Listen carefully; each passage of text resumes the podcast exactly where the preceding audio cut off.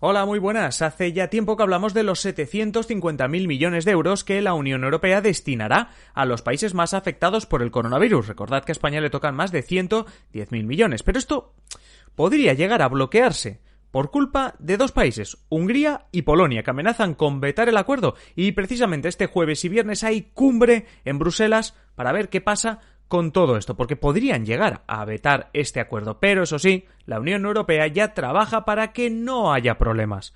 Hoy, en Simple Política, ¿qué pasa con Hungría y Polonia y cómo quiere solucionarlo la Unión Europea? Comenzamos.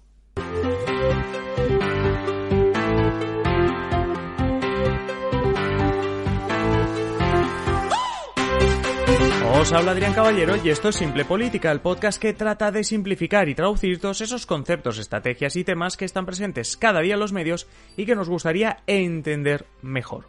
Y hablamos de Europa, ya os digo, este jueves, este viernes tenemos cumbre europea importante, de esas que oímos poco en la televisión, pero que realmente se deciden cuestiones importantes. Y esta quizá estamos oyendo un poco más. ¿Por qué?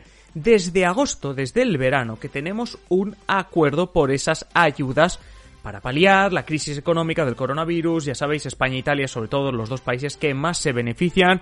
El acuerdo de unos 750.000 millones y también acuerdo por el presupuesto plurianual de la Unión Europea, que es algo que se dice menos, porque también hay que recordar que, igual que España, estamos ahora con el tema de la negociación, bueno, ya ah, había acuerdo de la negociación de los presupuestos en España, bueno, pues la Unión Europea tiene su presupuesto y también tiene que negociarlo.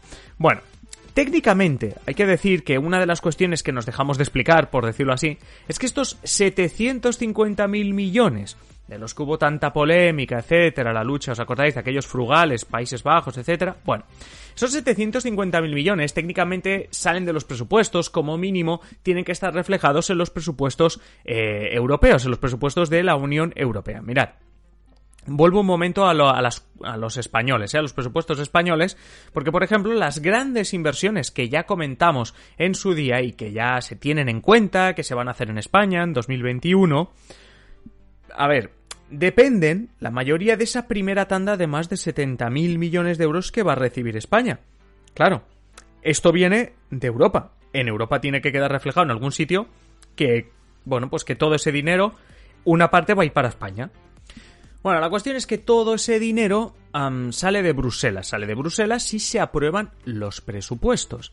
Y eso es lo que también se acordó en verano en teoría. Había un acuerdo no solo por cómo se repartían los 750.000 millones, sino también en que, vale, vamos a aprobar estos presupuestos. Os digo el tema del acuerdo, insisto en ello, porque para aprobar unos presupuestos así plurianuales, es decir, los presupuestos bien aprobados de la Unión Europea, que no se aprueban cada año, como en España, sino que se aprueban a 5 o 6 años vista, bueno, pues para eso necesitas unanimidad.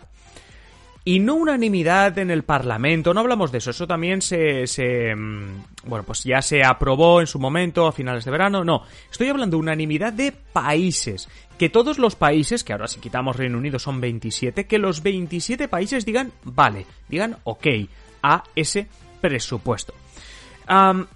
Claro, hasta aquí parecía que había un acuerdo, es decir, no, no deberíamos estar haciendo este podcast realmente si se hubiese respetado ese acuerdo. ¿Cuál es el problema que nos estamos encontrando? Bueno, pues viene del verano.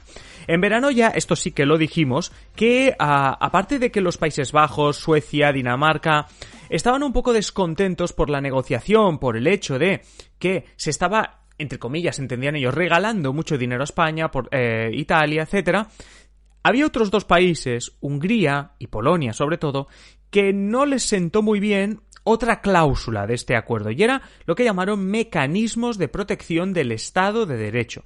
Traducido, esto quiere decir que cuando se repartan las ayudas, estos miles de millones que llegan a todos los países, la Unión Europea tiene la posibilidad de vetar esas ayudas, de paralizar esas ayudas, si un país se está saliendo del Estado de Derecho, vamos, si no está siendo del todo democrático. Esto ya estaba presente en su día, manifestaron, pues eso, países como Hungría, Polonia e incluso Eslovenia, pues no estaban de acuerdo, dijeron que que, a ver, no decían soy autoritario, entonces no quiero que, quiero que, vamos, que no me puedas prohibir eso. No, hombre, eso no lo decían. Sino que lo que argumentaban es que a no todos los países se les estaba tratando igual. Recordad, por ejemplo, cuando hablamos aquí de la posible reforma del Poder Judicial en España, cómo desde Polonia hicieron, entre comillas, una llamada a la Unión Europea diciéndole, eh, cuando yo toco mi sistema judicial, me echas la bronca. Ahora que lo está tocando España, no te oigo criticarle con tanta dureza. Vale. Pues este tipo de mensajes es los que, los que ha intentado escalar Polonia, Hungría, diciendo, eh, me parece muy bien que, bueno, no me parece muy bien, pero nos estáis criticando, pero no estáis midiendo a todos los países de igual manera, algo así como que me tenéis manía. Bueno, pues eh, durante las últimas semanas, además, ese me tenéis manía ha subido un grado y han dicho, eh, esto se tiene que aprobar por unanimidad y nosotros no estamos dispuestos a aprobar el presupuesto si no quitáis este mecanismo de protección del Estado de Derecho. Básicamente, es decir, si no quitamos esta cláusula que dice que me podéis quitar el dinero cuando vosotros creáis que lo estoy haciendo mal, pues entonces yo no apruebo estos presupuestos. Y lo que digo, esta semana hay reunión, hay reunión en cumbre europea, porque se debe aprobar pronto el presupuesto, ya os digo, es plurianual, entonces hay que buscar soluciones a este, a este veto. Entonces, con este veto no se puede aprobar el presupuesto tal como Ah, os he explicado también alguna vez que se aprueban los presupuestos en la Unión Europea. Y ojo, porque esto tiene consecuencias. Por un lado, costará sacar adelante la ayuda. Eso está, eso es evidente, porque costará sacar los presupuestos. Si no puedes aprobar los presupuestos, dentro de los presupuestos tiene que ir esta ayuda, pues ya directamente no puedes aprobar los miles de millones que iban a llegar a los diferentes países. ¿Sabéis eso de que en España decíamos de prorrogar los presupuestos si no se aprueban los anteriores? ¿Eh? Lo que estaba pasando ahora. Si no apruebas los presupuestos de un año, siguen vigentes los anteriores. Esto en Europa se puede hacer, pero con matices. Puedes hacerlo, pero eso quiere decir que todas las nuevas ideas, los nuevos proyectos, las nuevas inversiones, ¡pum!, se quedan fuera. Todo eso se queda fuera, porque no estaba antes. ¿Vale? Entonces, muchos programas, además, de los que estaban dentro, se reducen, porque estás jugando, estás trabajando con el dinero que había al año anterior. Se calcula que los países perderían más o menos unos 30.000 millones en cuanto a gasto que le llega desde Europa, inversiones que le llegan en Europa. Mira, os pongo un ejemplo. Las becas Erasmus quedarían reducidas a casi nada. El curso que viene, becas Erasmus, nos quedamos sin nada. Y todo esto lo estoy diciendo a más a más de las ayudas, que esto ya es otro tema, porque por ejemplo España ya ha elaborado unos presupuestos y los va a aprobar con una cantidad de gasto que tiene en cuenta ese dinero que le va a entrar o que dice esto tiene que entrar.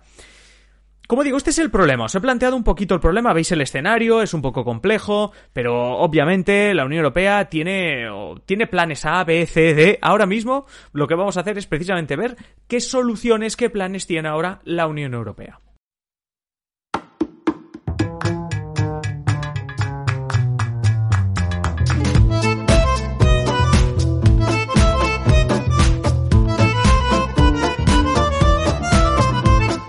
Para empezar, y en esta cumbre, más allá de esta cumbre, lo primero que hay que decir es que puede pasar cualquier cosa.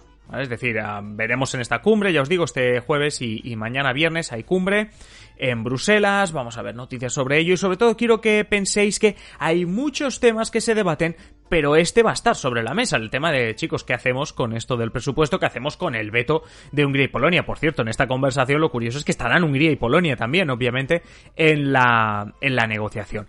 Hablando de negociación, de todo lo que puede pasar, la, la alternativa, el plan A, por decirlo así, la más suave, es... Ah, la negociación en sí. Es decir, Angela Merkel sobre todo, pero también Emmanuel Macron, pero la canciller alemana Angela Merkel, ha estado estas últimas semanas negociando por la puerta de atrás, eh, detrás de las cámaras, con eh, Víctor Orban, con, la, con el gobierno de... O sea, Víctor Orban el gobierno de Hungría, en el gobierno de Polonia también, básicamente para ver cómo...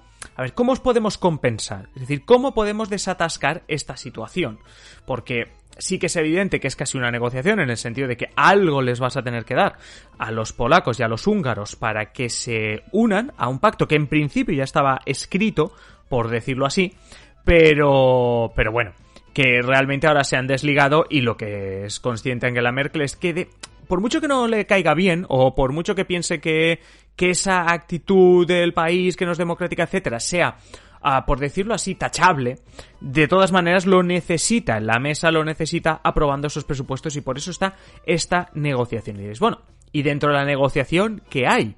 Bueno, pues digamos que lo que le han ofrecido o, mm, a, a Hungría y Polonia, a lo mejor lo habéis leído, es una declaración conjunta de los países de la Unión Europea, etcétera. Bueno, ¿y qué dirá esa declaración? La declaración básicamente se trata de que la Unión Europea garantice, que obviamente estaba garantizado, pero que garantice por escrito y una declaración pública que salgan todos los medios, que a todos los países se les va a tratar por igual. Que eso de que tratamos diferente a diferentes países, que si uno se salta los mecanismos estos de Estado de Derecho, vamos a castigar en igualdad de condiciones a todos. Básicamente, sería como que Polonia y Hungría consiguen que reconoce la Unión Europea, más o menos, reconoce que bueno, que había, bueno, pues que había argumentos para pensar que, bueno, pues que, se podía sospechar de que no es del todo, bueno, pues del todo justo, del todo equitativo esto de la Unión Europea. Pero bueno, no dejaría de ser más que una declaración. Por cierto, ¿por qué confían en esto? Bueno, porque esto funcionó con España, ya veréis. cuando se estaba negociando la primera, el primer acuerdo del Brexit, el que realmente ha permitido que el Reino Unido esté fuera de la Unión Europea, España amenazó con vetar el acuerdo, e incluso los acuerdos posteriores, los que puedan venir de aquí al 31 de diciembre o en posterior, si no se solucionaba la situación en Gibraltar. Esto es, si no se buscaba un acuerdo específico sobre la relación España-Gibraltar, etcétera, etcétera, etcétera. Bueno, se hizo una declaración, obviamente, diciendo que España, como miembro de la Unión Europea, pues la Unión Europea iba a buscar el máximo de interés y de respetar la especial relación entre Gibraltar y eh, España, etcétera, etcétera.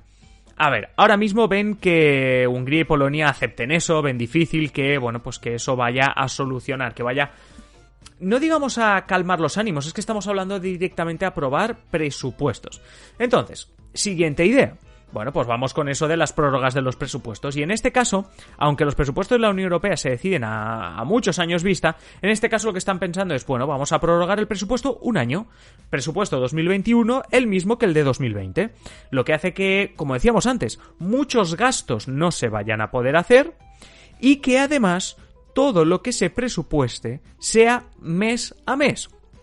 Es decir, que las previsiones de gasto, ta, ta, ta, sean mensuales. Que las transferencias a los países de ese dinero que reciben de la Unión Europea, porque esto no es solo las ayudas a, a, por el coronavirus y demás. Ya sabéis que aquí hemos repasado muchas veces todas las ayudas que existen por parte de la Unión Europea y que muchísimos países dependen, y, y es curioso porque Hungría y Polonia también, muchísimos países dependen de estas ayudas que a partir de ahora se van a tener que racionar, a partir de ahora si se cogiese esta idea de prorrogar un año. Se van a tener que racionar, etcétera, etcétera.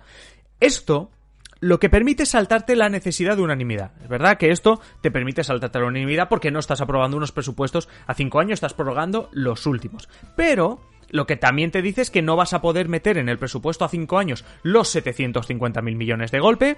Se está pensando ya que puedas meter solo los que te vas a gastar en 2021, los 160.000 millones en total que te vas a gastar en 2021 ayudando a países.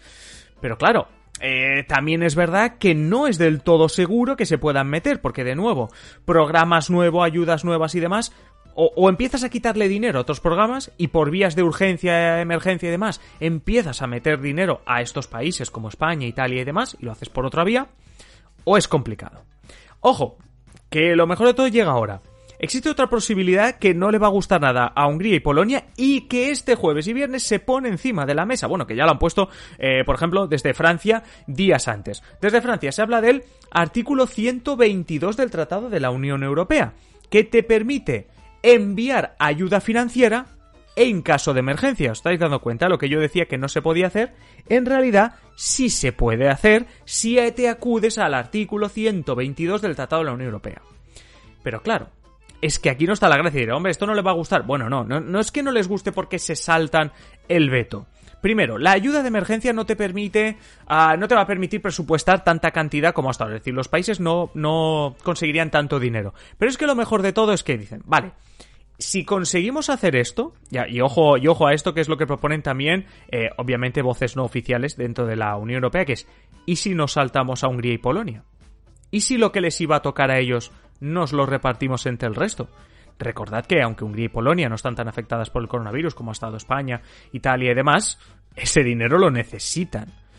De todas maneras, ir a malas, es decir, como digo, este, este ir a malas que sería la, la, última solución, por, por, recapitular un poco en este episodio, tenemos el, el, la negociación, luego el tema de la prórroga de la negociación con lo de la declaración, a ver si así los convencen, luego la prórroga de los presupuestos por un año, eso trae más dificultades burocráticas, técnicas y demás, y luego está ya directamente acudir a este artículo 122 del Tratado de la Unión Europea que te permite, pues eso, ayuda financiera en caso de emergencia, y ojo que no se salten a Hungría y Polonia, pero como digo, el ir a malas más allá de la pelea que tengas con Hungría y Polonia, no te permite gastar tanto y todos los países, por mucho que se repartan también el dinero que fuese a Hungría y Polonia, no recibirían tanto dinero, tantas ayudas. Eh, ya lo ha advertido la Comisión Europea, que esto sería malo. Y pensad de nuevo en las consecuencias que puede tener, por ejemplo, para España, para el resto de países también, ¿eh? pero para España, que una parte importante de las ayudas, de los programas, etcétera, presupuestados para el año que viene,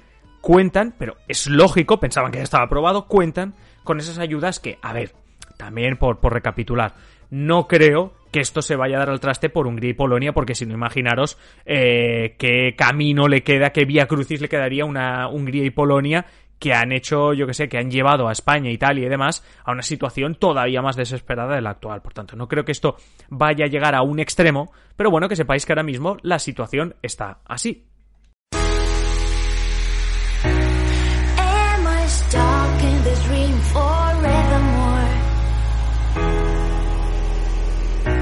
Y hasta aquí el episodio de hoy. Es el momento, como siempre, de deciros que si queréis opinar sobre este tema, si queréis pedir cualquier otro tema, dudas, eh, consejos, enlaces, lo que queráis compartir con nosotros, con Simple Política, ya sabéis, en la caja de comentarios de ebooks o si nos estáis escuchando a través de Spotify, Apple Podcast, Android, eh, lo que sea, pues en adriancaballero.net barra contactar.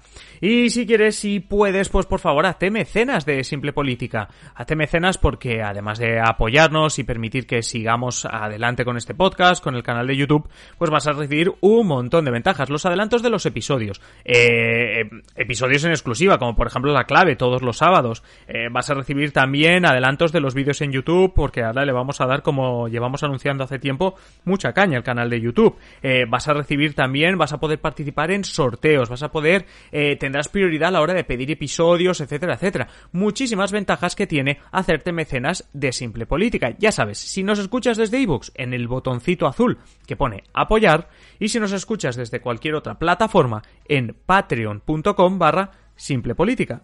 Y nada más, te espero ya en el siguiente episodio. Un saludo y que pases feliz día.